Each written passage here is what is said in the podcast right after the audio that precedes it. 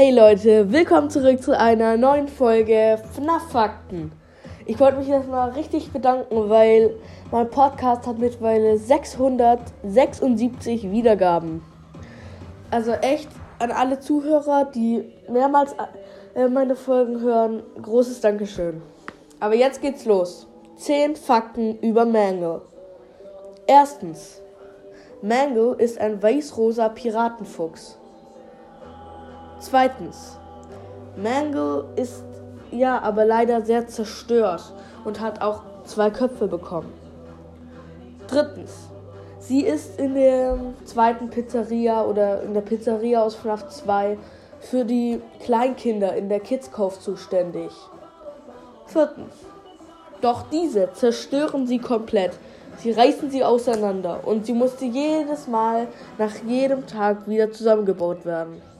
Doch irgendwann wurde es den äh, Mechanikern einfach zu dumm und sie haben sie als eine ja, Art zerlegt Zusammenbauattraktion so gelassen. Fünftens. Das sagt auch ihr Name, denn dieser bedeutet auseinander oder zerstört. Sechstens. Mangle hangelt sich an der Decke entlang. Ja, also Mangle hangelt sich halt größtenteils an der Decke entlang, weil sie mit ihren, ja, weil sie halt so ganz viele Art Spinnenbeine bekommen hat, dass diese Auseinanderreißaktion und die ermöglichen es ihr, sich an der Decke festzuhalten. Siebtens. Mangle kann durch die Lüftungsschächte und durch den Hauptkorridor kommen. Manchmal hangelt sie sich an der Decke des Hauptkorridors entlang und kommt so in dein Büro oder sie kommt durch einen der Lüftungsschächte an der rechten oder linken Seite.